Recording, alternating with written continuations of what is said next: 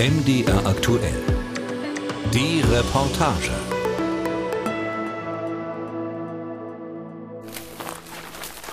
Vierzehnter April 1945.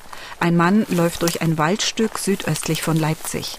Er zieht ein Kabel durchs Unterholz in Richtung Altenhain, ein Dorf unweit von Grimma. Dort soll es mit einer Zündmaschine verbunden werden. Der Befehl lautet, vom Dorf aus das riesige Munitionslager der Wehrmacht im örtlichen Planitzwald sprengen. Denn alliierte Truppenverbände rücken näher, meldet ein amerikanischer Soldatensender in deutscher Sprache. 1212 bringt einen Überblick der Frontgeschehnisse der letzten 24 Stunden. Nordamerikaner nähern sich Leipzig. Weitere Kampfverbände umgehen Leipzig vom Süden her und nähern sich Dresden auf 65 Kilometer nach Überquerung der Mulde. Karl-Heinz Mohr muss sich beeilen. Bis zuletzt hat er noch in der abgelegenen und streng bewachten Munitionsanstalt des Heeres gearbeitet. Er vermutet, dass hier nicht nur Munition abgefüllt und gelagert wurde, im Wald sollen angeblich auch chemische Kampfstoffe liegen. Noch während er das Kabel ins Dorf zieht, zerschneidet Karl-Heinz Mohr die Verbindung und verhindert damit eine Katastrophe. Die Leute, die sich damit befasst haben, die haben gesagt, es könnte bis Leipzig gereicht haben wenn es denn zum Allerschlimmsten gekommen wäre. Sagt Hobbyhistoriker Dirk Reinhardt aus der nahegelegenen Stadt Trebsen. Hätte Mohr also nicht beherzt gehandelt, wären kilometerweit Tote, Verletzte und eine verwüstete Landschaft zu beklagen gewesen. 76 Jahre später, am 14. April 2021, laufen wir durchs Gelände. Hobbyhistoriker Dirk Reinhardt, der Altenhainer Ortschronist Volker Killisch, Studentin Pauline Schützenberger, die in Altenhain aufgewachsen ist und mit Jugendlichen aus dem Dorf auf den Spuren der Geschichte war, und ich. Man weiß nicht, was für ein Wetter war vor 76 Jahren, aber auf jeden Fall ist es ein historisch bedeutsamer Tag und da machen wir uns mal einfach auf den Weg. Jo. Das Gelände der ehemaligen Heeresmunitionsanstalt kann man auf rund sechs Kilometern Waldweg umrunden. Im gemütlichen Joggingtempo dauert das etwa 30 Minuten. Wer stehen bleibt und das eingezäunte Waldstück betrachtet, sich fragt, was die Bauruinen darin mal waren, was wohl im nicht sichtbaren Bereich liegen mag, der braucht eben länger. Viele Mythen ranken sich um die Mona.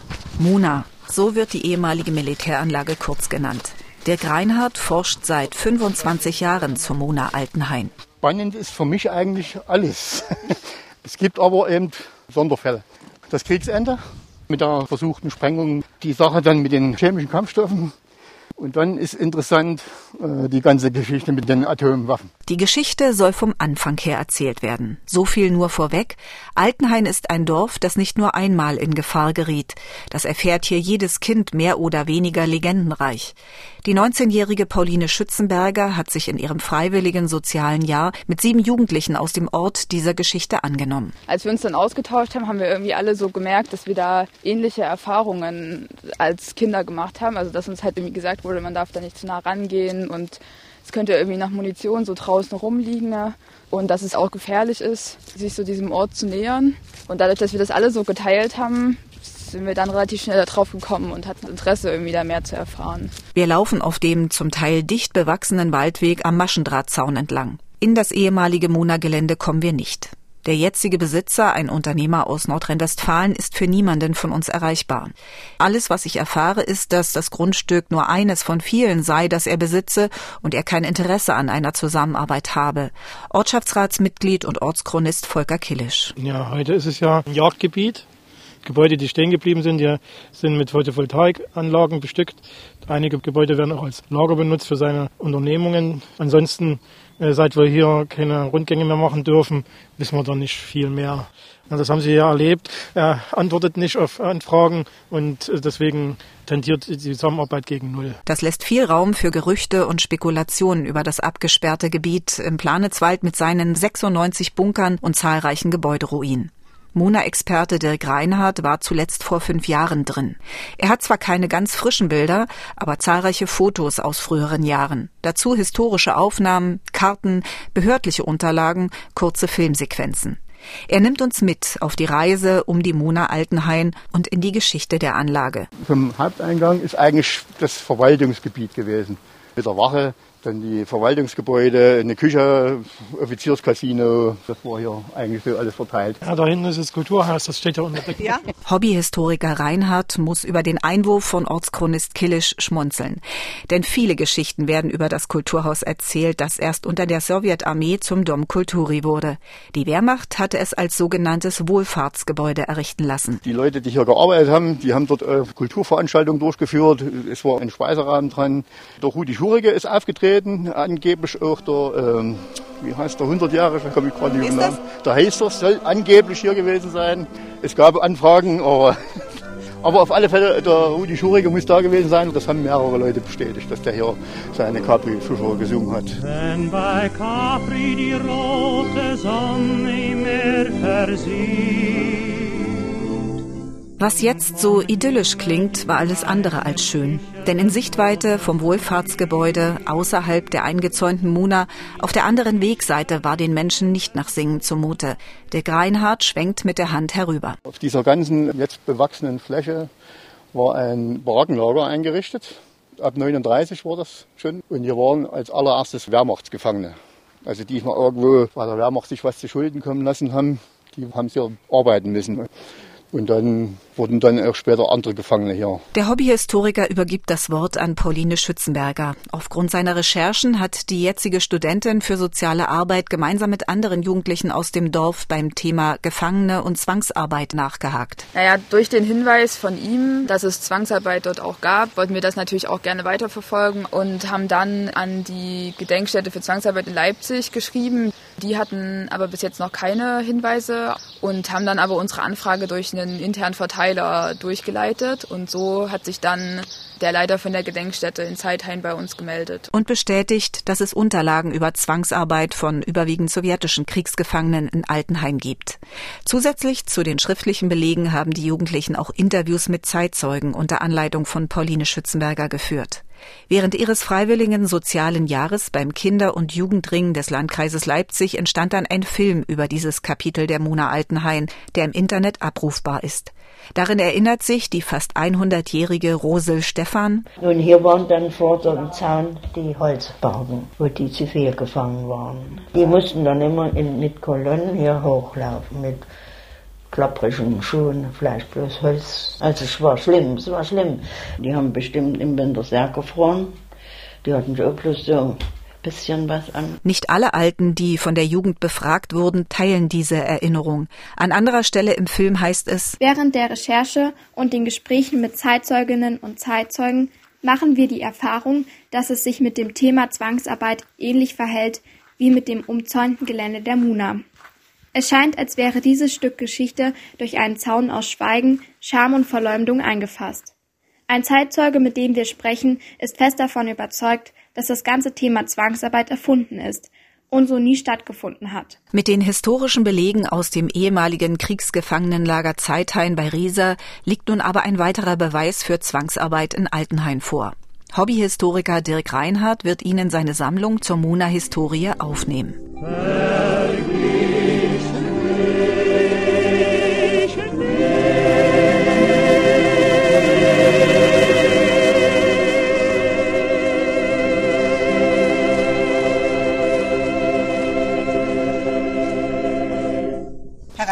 Erst rübergeguckt. War irgendwas Wichtiges? Ja. Ist immer was Wichtiges, ne? Ich, ich gucke immer bloß, wie manches so verändert hat in der Zeit, wo ich dann halt manchmal nicht da war. Okay, da ist wieder was abgerissen oder da haben sie irgendwas neu gemacht. Ja, ja und was haben Sie jetzt entdeckt? Nee, eigentlich nur, dass der Wald durch den Sturm halt hier sehr gelitten hat. Das sah früher nicht so aus. Früher, da sah alles anders aus. In den 1930er Jahren gab es hier noch keine Militäranlage. Erst als Hitler 1935 ein Gesetz erließ, wonach die Wehrmacht bevorzugt Ländereien für ihre Zwecke übernehmen darf, begann die Planung. Mit dem 1. April 1939 übernahm der Reichsfiskus Heer das 175 Hektar große Waldgebiet, eine Fläche so groß wie die Hauptinsel von Helgoland. Damit gehörte die Munitionsanstalt Altenhain zu den größeren Anlagen, weiß Dirk Reinhardt. Es gab damals in Deutschland bis zum Krieg ungefähr 330. Da waren natürlich vom Heer welche dabei, ungefähr 200. Die Marine und die Luftwaffe, die hatten auch noch so um die 120, die diese Munition lagerten. Also in diese hier in Altenhain war eine große. Und dann gab es noch so kleinere, wo bloß ein paar Bunker und ein, zwei Gebäude standen. Das großflächige Waldgebiet in Altenhain diente hervorragend als Tarnung. Nahegelegene Steinbrüche, eingebaute Hydranten und unterirdische Zisternen konnten genug Löschwasser bei möglichen Bränden liefern.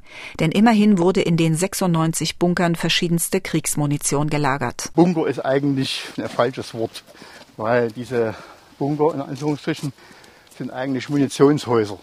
Die stehen nicht unterirdisch, sondern eigentlich über der Erde.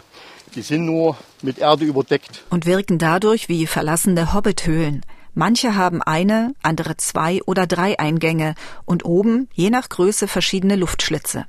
Hobbyforscher Reinhardt und Ortschronist Killisch kennen die Munitionshäuser von innen, aus Zeiten, als das Gelände noch zugänglich war. Es ist ja erstaunlich, wenn man dort reingeht, dass die total trocken sind. Ja. Äh, man findet keine Feuchtstellen. Mit anderen Worten, die sind gut erhalten. Ja. Die sind gut konstruiert. Ne? Es ist ja ständig die Luft, die bringt Feuchtigkeit rein, die schlägt sich irgendwo nieder. Und das ist halt hier nicht. Und das sind dann diese Belüftungstürme, die das wahrscheinlich auch äh, garantieren. Ist ja hier im Wald abgelegen. Aber man konnte jetzt nicht jeden Bunker mit irgendeiner Klimaanlage ausrüsten. Und man hat dann die einfachste Variante halt gewählt. Im Gegensatz zu den geheimnisvoll anmutenden Munitionshäusern unter den grasbewachsenen Hügeln sind andere Gebäude zu Schuttbergen zusammengefallen. Verwaltungs-, Arbeits- und Wohngebäude, auch Kasernenhäuser. Hallen, in denen große Planen getrocknet oder Schuppen, in denen Packmittel gelagert wurden, stehen vor dem Verfall. Eine wilde, erstarrte Kulisse, wenn nicht gerade Mensch und Tier vorbeilaufen. Wir stehen an einer Weggabelung. Rechts versperrt Maschendrahtzaun uns den Zutritt, von links führt ein von Unkraut überwuchertes Bahngleis ins Mona-Gelände. Für die Wehrmacht und später auch für die Sowjetarmee war die Bahn eine wichtige Anbindung zu anderen Militärstandorten. Bis 1945 wurden Munitionsteile angeliefert, hier verbaut, gelagert und schuss- bzw. zündbereit wieder ausgeliefert. Nach dem Krieg nutzte auch die Sowjetarmee die Bahn für ihre Munitionstransporte.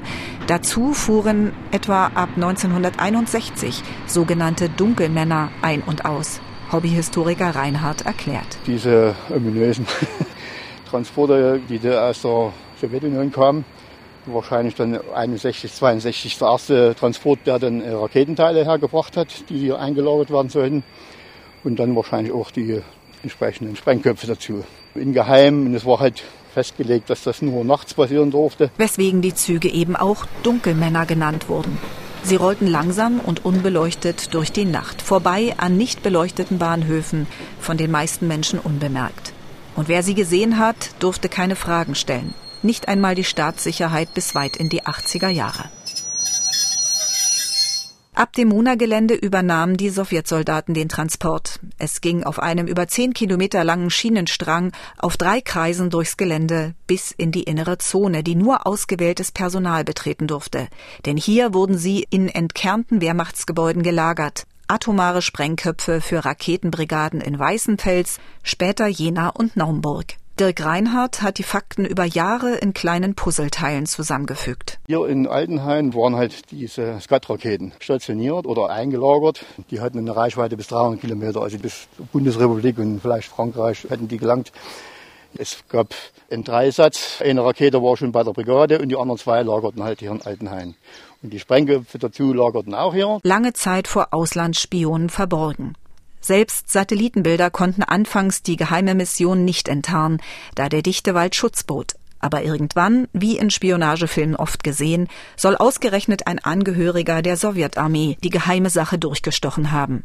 Und mit zunehmend intelligenter Technik, wie getarnten Sonden an Bahngleisen, folgten die Beweise, so Reinhardt. Es gibt ja diese amerikanischen Berichte und da wurden Ziele für die amerikanischen Atomraketen in der DDR festgelegt. Und da ist Altenhain schon erwähnt. Man war ja als Amerikaner schon 45 hier, April, Mai, Juni. Man wusste, dass die sowjetische Armee das übernommen hatte und dass hier auch ein großes Lager von Waffen war. Um sich trotzdem möglichst bedeckt zu halten, haben Militärbasen keine Anschrift, sondern Tarnnamen und Feldpostadressen, erklärt der Mona-Experte. Die Raketenbasis, die nannte sich Grund oder Gründung auf Deutsch übersetzt. Wasnowanje war der Tarnname. Die Soldaten teilweise, die wussten zwar, dass sie in Deutschland sind, aber dass sie in Altenhain waren, das haben die wenigsten gewusst. Denn viele Sowjetsoldaten durften sich während ihrer Dienstzeit in der DDR nur in ihren Stützpunkten aufhalten.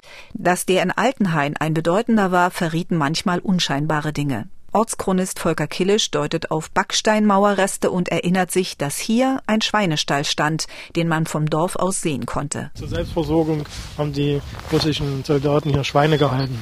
Wenn die sich selber verpflegen konnten, dann war das was Größeres innerhalb der sowjetischen Armee. Hat natürlich nicht gelangt.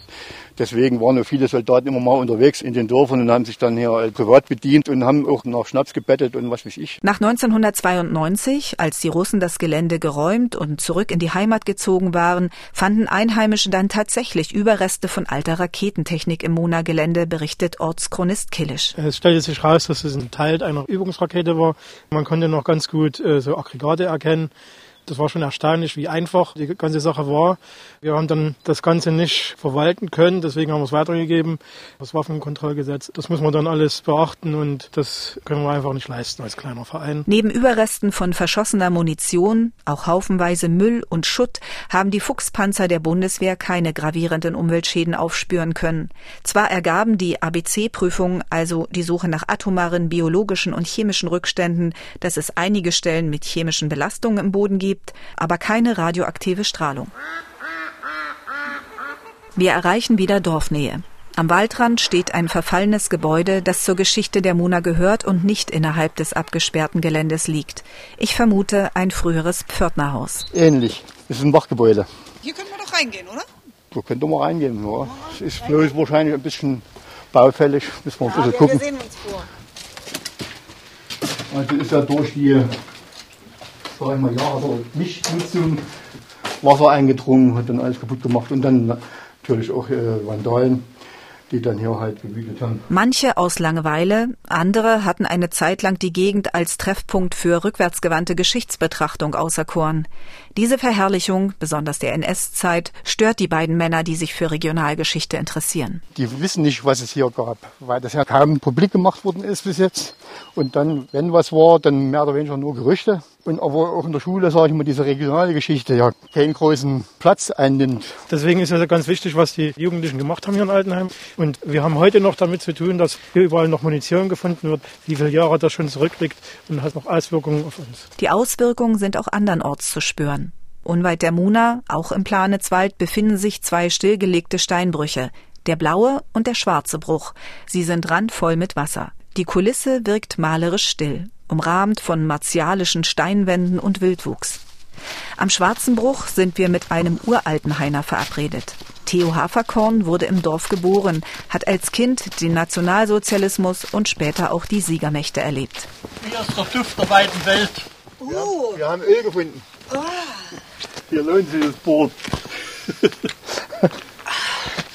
Gibt es nur bestimmte Tage oder ist das immer so? Nee, das ist immer bloß einen bestimmten Tag. Je nachdem, wie das Wetter ist. Ja. Hobbyhistoriker Dirk Reinhardt und Zeitzeuge Theo Haferkorn erzählen mir, dass die Nazis für ihre Kriegsmaschinerie Erdöl brauchten.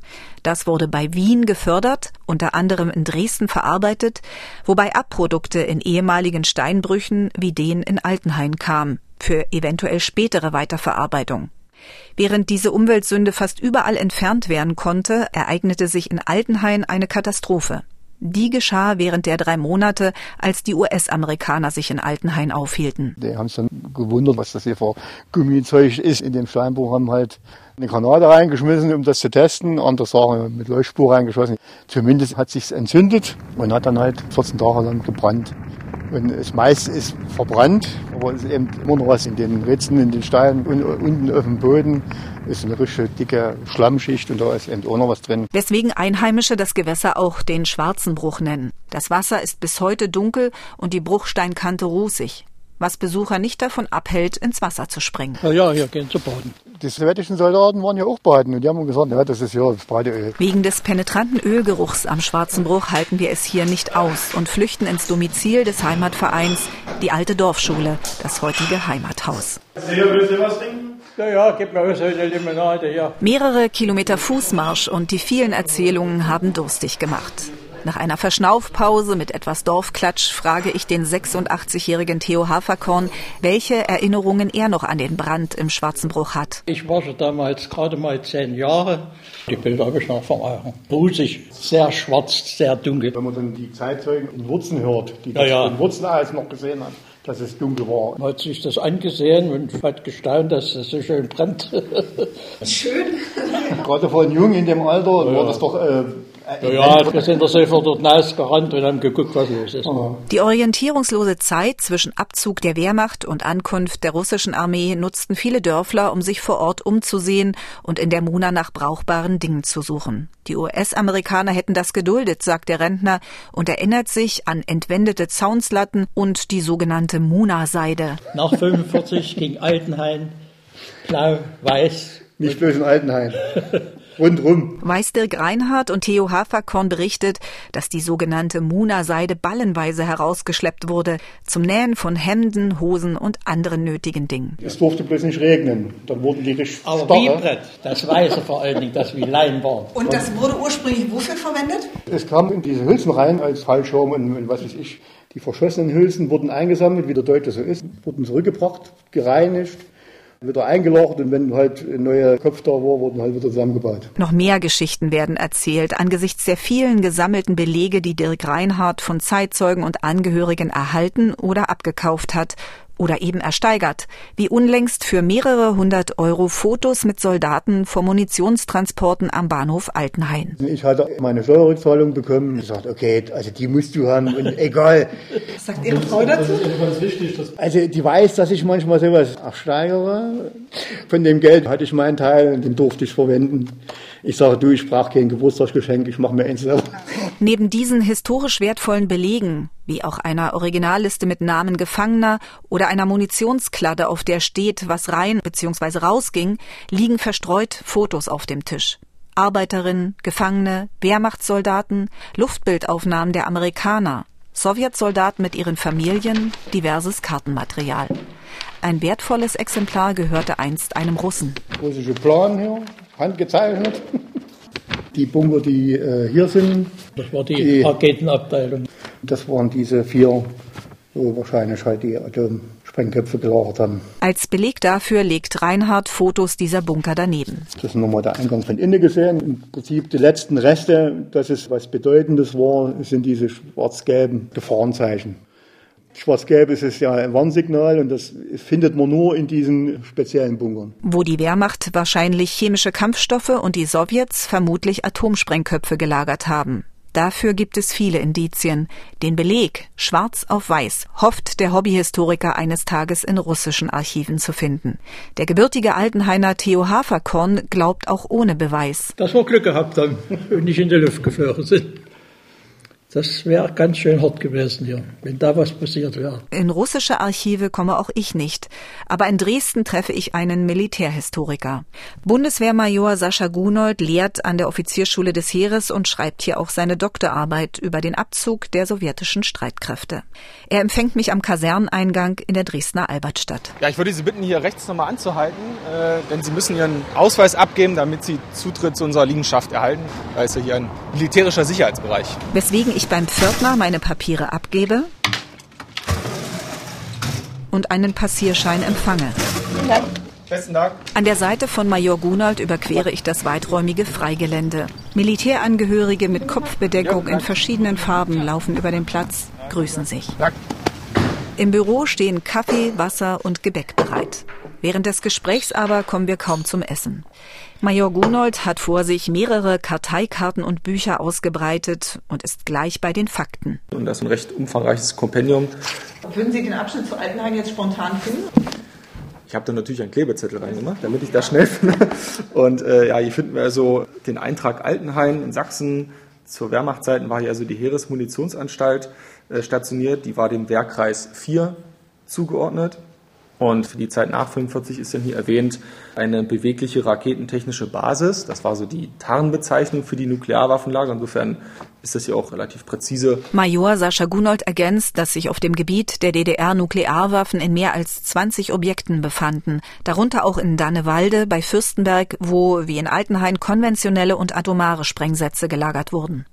Nach einem Blitzeinschlag und Brand kam es dort 1977 fast zur Katastrophe. Zum Glück für die Bevölkerung hat das Feuer die nuklearen Waffen nicht erreicht. Im Juni 1991 wurden die letzten Atomwaffen mit Bahn und dann per Schiff zurück in die Sowjetunion gebracht. Major Gunold kann Anwohner ehemaliger Nuklearstandorte beruhigen. In der Regel ist es wohl so, dass von Nuklearwaffen und auch von Nuklearwaffenlagern eher eine kurzfristige Strahlung ausgeht. Das ist zumindest das, was ich so äh, im Rahmen der Forschung herausfinden konnte. Insofern würde man auch heute mit hoher Wahrscheinlichkeit nichts mehr finden, was also auf äh, Strahlungsrückstände schließen lässt. Dass Menschen vor Ort dennoch immer wieder Fragen stellen, forschen, sammeln, weitere Beweise suchen, findet Major Gunold richtig und wichtig. Es ist nun mal so, dass sowohl die Geschichte Deutschlands zwischen 1933 und 1945 sehr militärisch geprägt ist und genauso war es während des Kalten Krieges. Deswegen kann man die Geschichte eben auch nicht ohne Militär erzählen. Es gibt natürlich eine Grenze zwischen der Beschäftigung mit Militärgeschichte und dem Verherrlichen. Major Sascha Gunold zählt Hobbyhistoriker Dirk Reinhardt eindeutig zu denen, die Geschichte aufarbeiten wollen. Für die Region, für die Geschichte ist er ein Experte. Wenn wir solche Leute nicht hätten, würde vieles über Regionalgeschichte nicht bekannt sein. Und vielleicht ermutigt das ja auch weitere regional Interessierte, Ähnliches zu tun. Am Dorfjugendclub, der wegen der Corona-Pandemie noch geschlossen ist, treffe ich noch einmal die angehende Sozialarbeiterin und ehemalige Altenheimerin Pauline Schützenberger. Sie erzählt mir, dass es inzwischen Ideen für die weitere Arbeit am Projekt gibt. Unser Anliegen ist, möglichst viele Menschen zu erreichen und davon zu erzählen, was dort passiert ist. Und da wäre es schön, wenn es dort eine Installation gibt oder so eine Art Audio-Walk, weil das die Hauptmöglichkeit ist, davon zu erfahren. Also ich glaube, die meisten Leute laufen halt da lang. Es gibt diesen Weg, der ja auch als Wanderweg ausgeschrieben ist. Und da wäre es schön, wenn verschiedene Stationen davon berichten. Mona-Experte Dirk Reinhardt würde am liebsten wieder Führung durchs Gelände anbieten. Es gibt sogar Anfragen von ehemaligen Sowjetsoldaten aus Russland und den früheren Teilrepubliken. Da eine Begehung derzeit aussichtslos ist, wären Informationen am Wegrand ein guter Kompromiss, meint Reinhardt. Aber Land und Kommune sollten diese regionalgeschichtliche Aufarbeitung finanziell unterstützen.